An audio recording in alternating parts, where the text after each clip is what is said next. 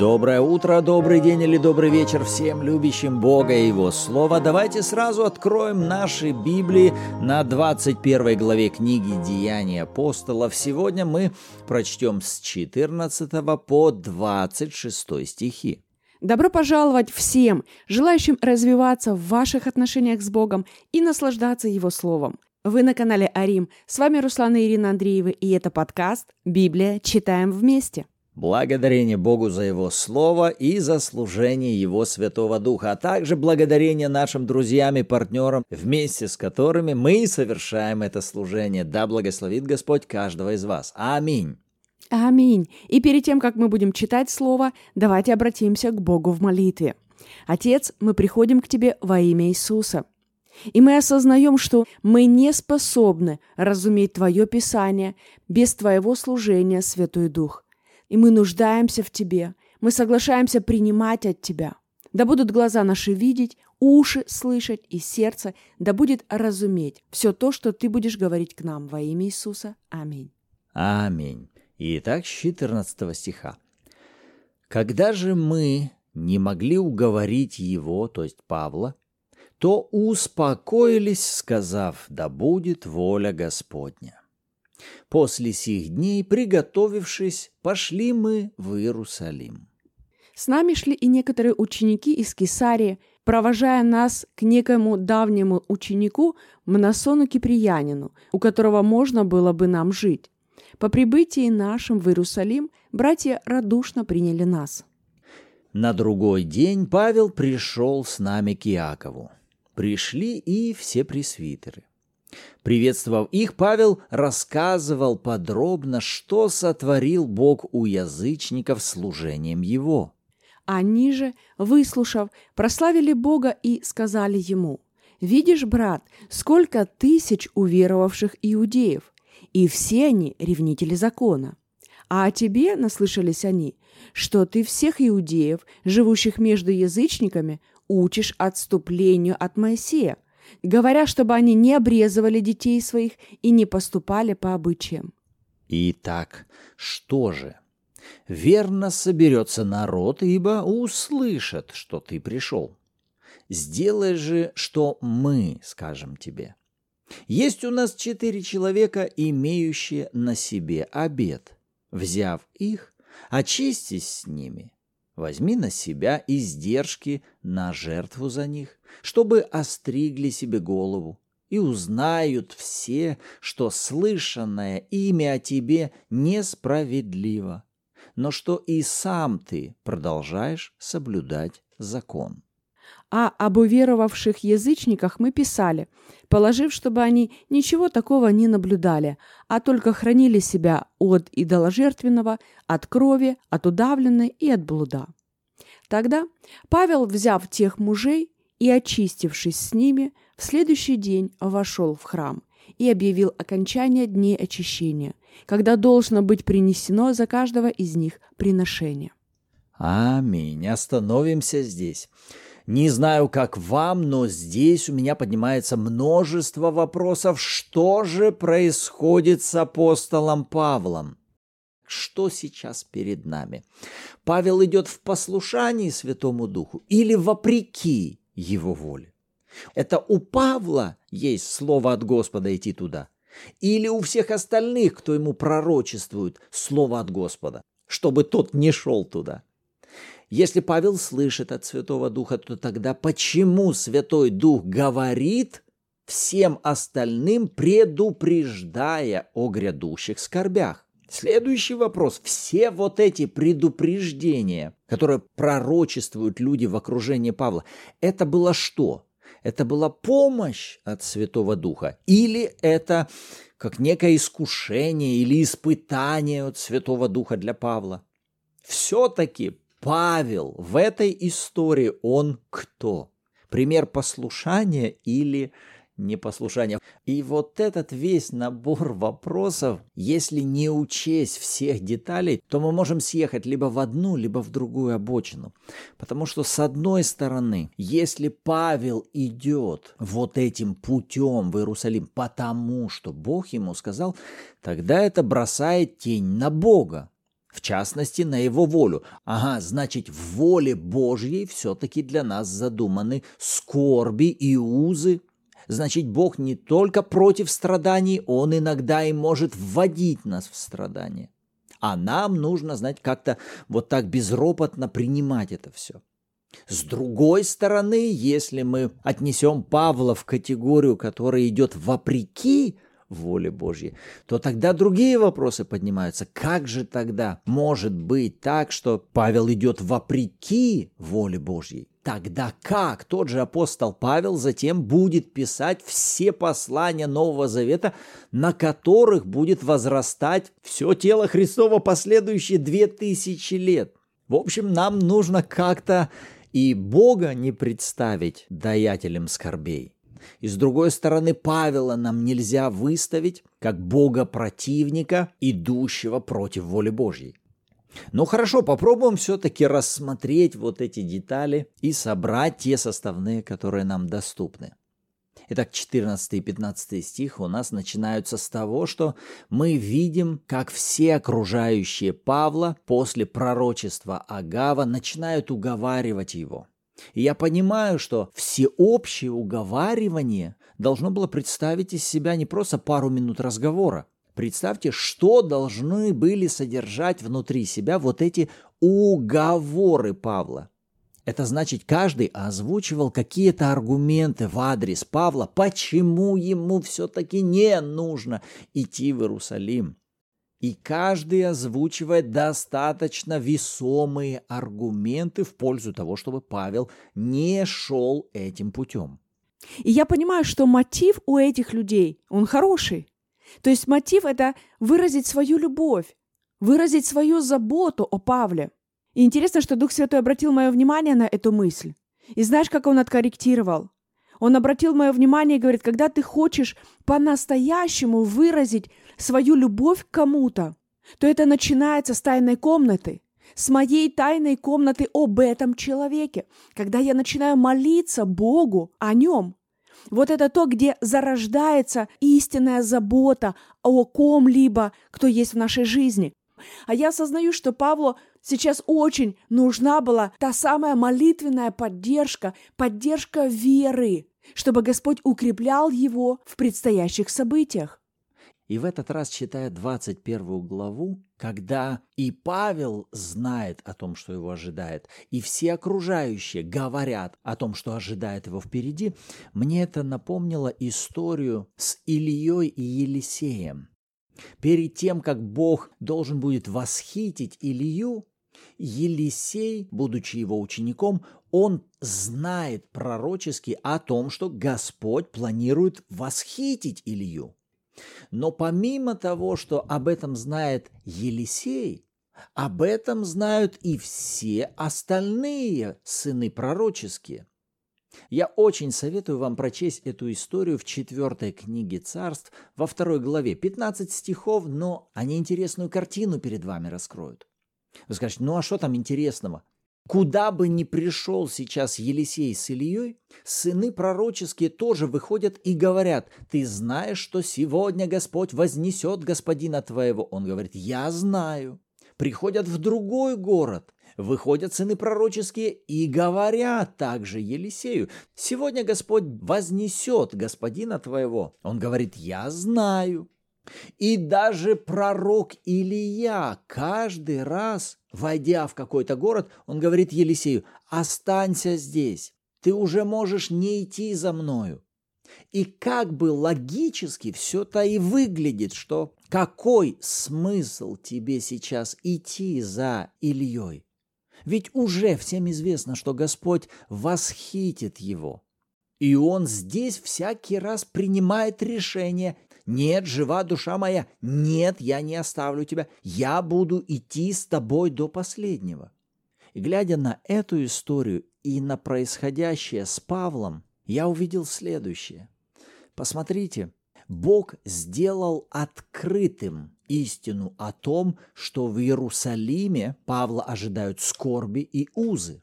Бог открыл это как самому Павлу, так и множеству других, рожденных свыше.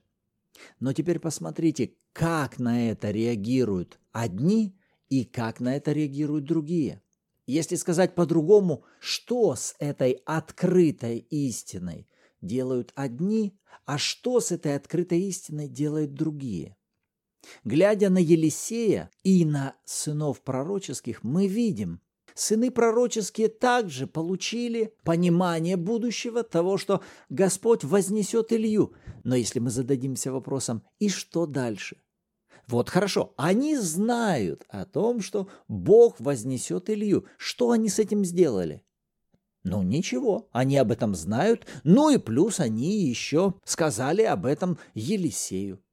Но глядя на Елисея, мы видим, Елисей знает об этом, но к этой открытой тайне он что-то прибавляет.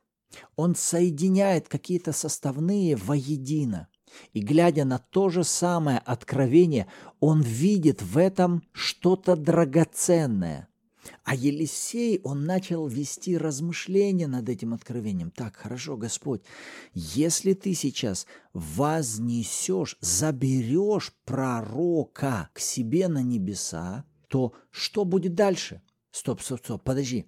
Ты через того же пророка Илью призвал меня. Это было слово от Господа, чтобы Илья мог призвать меня в служение. И на протяжении стольких лет я был рядом с этим мужем Божьим. Я видел, как Дух Господа двигался через него. Он помазан. Так хорошо, Господь. Если ты говоришь, я возьму пророка Илью и вознесу его к себе на небеса, но тогда подожди, ты возьмешь Илью, а дух, который пребывал и совершал служение через него, он что, вместе с ним вознесется туда на небо? Подожди, нет, не может быть. Неужели Бог оставит свой народ без дара пророка? Это глупо, это не может быть. А значит, факт того, что Бог возьмет Илью, будет означать, что помазание Илии или дух, пребывающий на Илии, он должен будет остаться. И я хочу претендовать на то, чтобы стать человеком, который примет мантию пророка, примет дух, который прежде пребывал на пророке Илии. Поэтому Елисей приходит совершенно к другому решению. Он видит за прежде открытым словом от Господа совершенно другие перспективы. Смотрите, все сейчас получили одно и то же слово, только решение после этого принятого слова у сынов пророческих одно, а у Елисея совершенно другое. И тут возникает вопрос, а от кого это зависит? То есть кто решает то, каким образом именно я буду реагировать на слово, которое я получаю от Бога? Насколько именно я иду во взаимодействие с тем, что Бог открывает или показывает мне? Это, скажем так, бич современного христианства – когда мы так много знаем, и мы даже согласны. Но проблема в том, что человек не идет во взаимодействие с Богом дальше, скажем так, на глубину, в диалог, во взаимодействие с Богом. Бог, а почему ты мне это сейчас открываешь? И неоднократно в Писании мы видим, что Бог открывает наперед какие-то события именно для того, чтобы помочь этому человеку уже сейчас, когда Бог ему открывает, начинать готовиться к этим событиям, позволяя Богу вдохновлять, научать, исправлять, снаряжать, чтобы, проходя любые штормы, любые давления, любые бури, человек мог выходить победителем. И это мне напомнило иллюстрацию спортивных соревнований – вы понимаете, что никто никогда не выигрывал золотые медали, не устанавливал новые мировые рекорды без серьезнейших подготовок до этого. Когда мы смотрим какие-то соревнования, и выступление может занимать считанные минутки, и вдруг устанавливается новый мировой рекорд. Друзья, мы же с вами все взрослые понимаем, что сейчас за эти пару минут он установил этот рекорд именно только потому, что до этого, когда его никто не видел, за ним никто не наблюдал, он никому не был известен, но он тогда уже день ото дня тренировался, готовился, учился тому, как это сделать. И вот сейчас, когда он вышел на эту арену, да, он был готов, поэтому получил такие результаты. А если рядом с ним выйдет кто-либо из трибуны, который будет в восторге от этих результатов. Он будет впечатлен, он скажет «Вау, я так тоже хочу». Мы с вами все понимаем, он не сможет повторить этот результат. Почему? Да потому что время до этого он не занимался подготовкой к тому, чтобы сейчас иметь такие же результаты. Вот о чем здесь идет речь. Бог готовил апостола Павла, чтобы он смог пройти эти обстоятельства так, как никто другой их не смог пройти. Но почему Павел был готов к этим обстоятельствам, и они его даже не пугали? Потому что он был открыт к взаимодействию со Святым Духом позволяя Богу научать его, позволяя Богу тренировать его, позволяя Богу вести его. Он не просто прогулял этот этап подготовки и тренировки, он был в полном взаимодействии с Духом Божьим, с истиной Божьей, и таким образом он позволил Богу приготовить его. Но все равно стоит вопрос, почему же все-таки Павел так странно себя ведет? Ладно, он выбирает идти в Иерусалим. Ладно, он приходит в Иерусалим.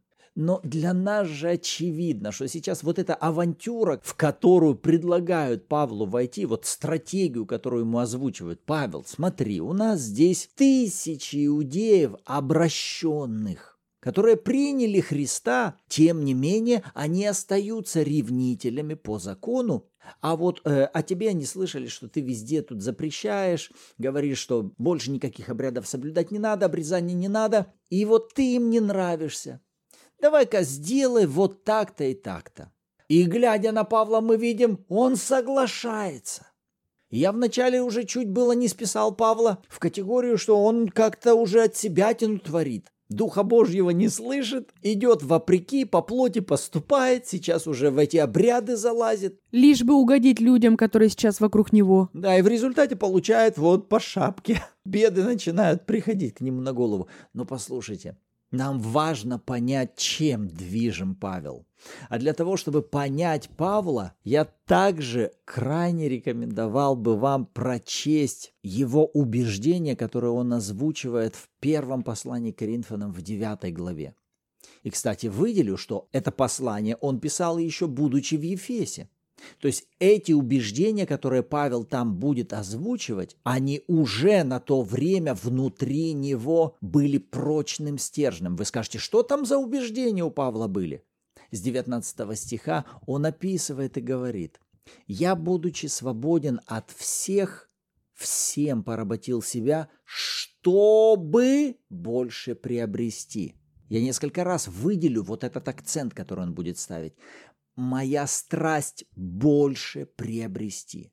Дальше он говорит, для иудеев я был как иудей, чтобы приобрести иудеев. Для подзаконных был как подзаконный, чтобы приобрести подзаконных. Для чуждых закона, как чуждый закона, не будучи чужд закона перед Богом, но подзаконен Христу, чтобы приобрести чуждых закона. Для немощных, как немощный, чтобы приобрести. Для всех я сделал совсем, чтобы спасти, по крайней мере, некоторых.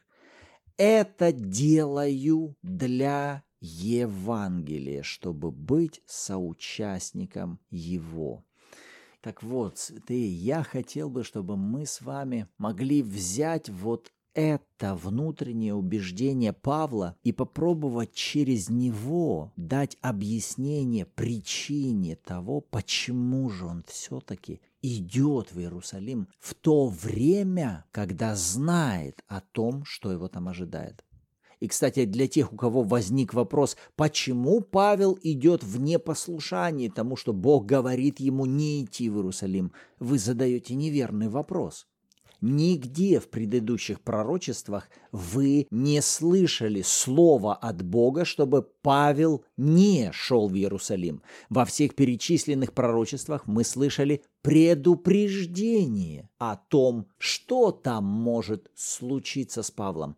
И даже когда мы в четвертом стихе читаем, что ученики по внушению духа убеждали Павла не идти в Иерусалим. Если вы посмотрите на этот текст в оригинале, то самого слова «внушение» там нет.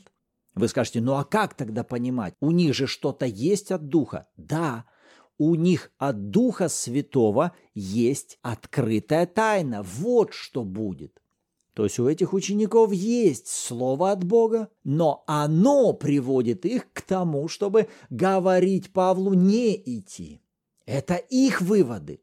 Это они приходят к такому пониманию.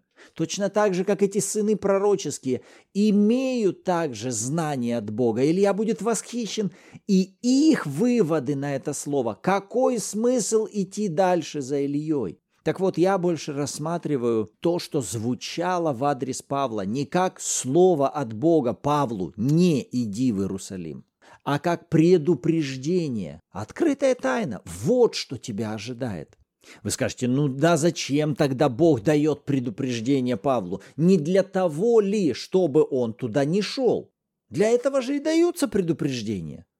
Но вы понимаете, что вместе с этим предупреждением внутри Павла также есть слово от Бога, страсть от Бога, страсть по Евангелию. Вот именно там, в 9 главе Коринфянам, вы можете увидеть описание страсти, именно выделите это слово, страсть Павла по проповеди Евангелия, не просто по проповедничеству, нет, а по насаждению Евангелия. И возвращаясь к вот этой стратегии, чтобы он сейчас очистился вместе с этими четырьмя э, людьми и принес жертву, вы вспомните, вокруг чего вопрос весь был поднят. Лидеры Иерусалима озвучивают, здесь тысячи иудеев, смотрите, тысячи иудеев, которые обратились. Это не просто ортодоксальные иудеи, а обращенные иудеи, и их тысячи. Но состояние этих обращенных, оно какое? Они вроде бы и приняли Иисуса, как Мессию, но при этом они все еще продолжают ревновать об исполнении всех законов и правил. Они продолжают религиозно держаться всех преданий, которые им заповедал Моисей. А у Павла уже на тот момент есть ясное понимание, что эти понятия несовместимы. Он понимает, что эти тысячи сейчас, они не могут взаимодействовать с со Христом, а при этом пытаясь законами и правилами обеспечивать вот ну некую свою праведность перед Богом. В послании Галатам затем он будет писать радикально, если вы продолжаете держаться закона, то нет вам никакой пользы от Христа. Что сейчас перед нами? Павел видит огромную проблему сейчас внутри Иерусалимской церкви, и вся его внутренность, знаете, куда направлена? Не на то, чтобы сейчас с ним все было хорошо. Вся его внутренность направлена на то, чтобы приобрести. Приобрести кого? Вот эти тысячи обращенных людей, но которые при этом все еще остаются в рабстве закона. А как он может их приобрести? А именно так, как он описал это в 9 главе Коринфянам. Чтобы мне их приобрести, мне нужно оставить свою свободу и поработить себя добровольно, одеться в их одежды, стать как они. Для подзаконных я готов стать как подзаконный, обреюсь, омоюсь, очищусь, жертву принести, принесу жертву, лишь бы у меня построился мост для совершения служения этим людям чем? Евангелием. Поэтому Павла я рассматриваю как человека, который был настолько страстен именно по проповеди Евангелия. И в завершение я хотел бы прийти все-таки к вот этому балансу. Так это была воля Божья, чтобы отправить Павла на страдания и вузы? Или это был выбор и решение Павла? Это Бог приготовил ему такую судьбу мученика, или это Павел в своей ревности выбирает отправиться этим путем? Так вот, я хотел бы, чтобы мы вот здесь смогли увидеть этот баланс. Я верю, что воля Божья для нас всегда только благая, угодная и совершенная. В даяниях со стороны Бога нет никаких скорбей, поражений и боли. Он освобождающий от всяких уз и от всякого бремени. Но то, что сейчас делает Павел, я бы это назвал так. Павел идет и делает сверх того, что просил его делать Бог. Вы скажете, ну как это так? А это точно так же, как мы можем видеть с вами на примере с Иисусом. Вы понимаете, я не верю в то, что Отец обязал Иисуса пойти на смерть. Я не верю, что любовь может требовать пойти по пути смерти. И вы нигде не найдете в Писании, что Бог Отец поставил Иисуса вот перед неизбежным фактом. Это моя воля, и ты обязан умереть, я требую от тебя этого. Не может любовь требовать чего-то подобного. Внутри самой любви есть вот это качество идти на самопожертвование, отдать себя ради другого, ради своего партнера. Так вот, возвращаясь даже к Иисусу и Богу Отцу, я вижу, что со стороны Отца все, что мог делать Отец, это открывать Иисусу, помочь ему увидеть, что другого пути нет, что единственный путь, как можно спасти всех и каждого, это только вот этот путь через чистую непорочную заместительную жертву.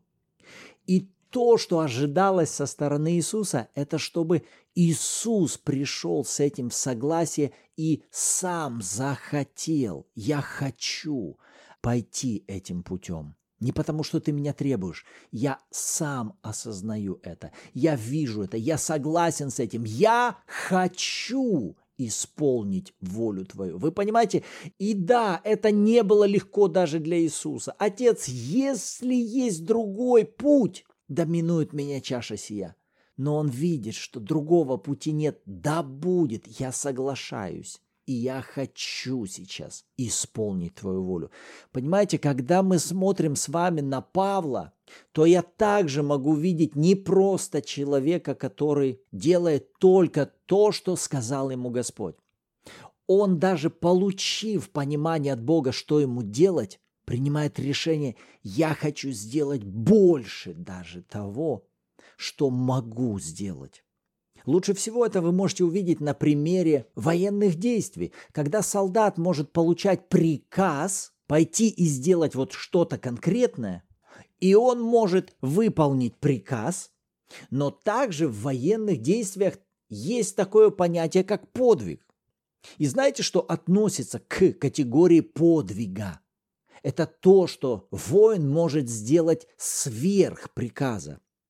Когда он делает что-то не потому, что он получил на это приказ, а для того, чтобы доставить своей армии еще больший успех или спасти других своих товарищей, он сам принимает решение сделать больше того, что от него требуют. Вот это причисляют к категории подвига. Поэтому если вначале я как-то подумал, что Павел, скорее всего, наверное, творит какую-то от себятину, то сейчас я больше склоняюсь к тому, что Павел демонстрирует свою страсть по тому великому поручению, которое он ясно понимал, что для него он и был призван в служение апостола. Аминь. Вот наше размышление вокруг этих стихов. Ну, конечно, а что об этом думаете вы или на что Господь обратил ваше внимание в этих стихах? С радостью почитаем вашу обратную связь в комментариях, либо же добро пожаловать в чат Байбл в Телеграме, где каждую субботу также в 14.00 по киевскому времени у нас проходят онлайн-эфиры в аудиоформате, и вы сможете послушать откровения других участников, при желании поделиться своими и также вместе с нами в прямом эфире почитать и поразмышлять над свежей порцией Слова Божьего. Аминь. Отец, мы благодарим Тебя за это время, за Твое Слово, за Твою великую любовь, Господь, и за Твое служение в нашей жизни. Ты всегда инициативен в том, чтобы наставлять, служить нам и готовить нас ко всему тому, что ожидает нас впереди. И мы благодарим Тебя за это. Во имя Иисуса помоги нам, Помоги нам позволять Твоему Слову преображать наше сердце и наш разум во имя Иисуса. Аминь. Аминь.